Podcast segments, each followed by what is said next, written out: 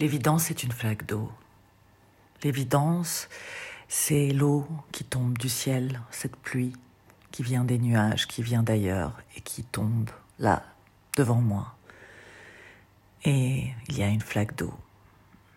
Et moi, je n'ai qu'une envie, c'est sauter dans la flaque d'eau, mettre mes bottes de pluie les plus colorées possibles et sauter dans la flaque d'eau pour éclabousser tout ce qu'il y a autour de moi et cette satisfaction de pouvoir sauter dans la flaque d'eau à pieds joints, ne pas me mouiller, ne pas sentir l'humidité, le froid toucher mon, mes pieds, mes vêtements, juste être protégé, mais pouvoir sauter dans la flaque d'eau.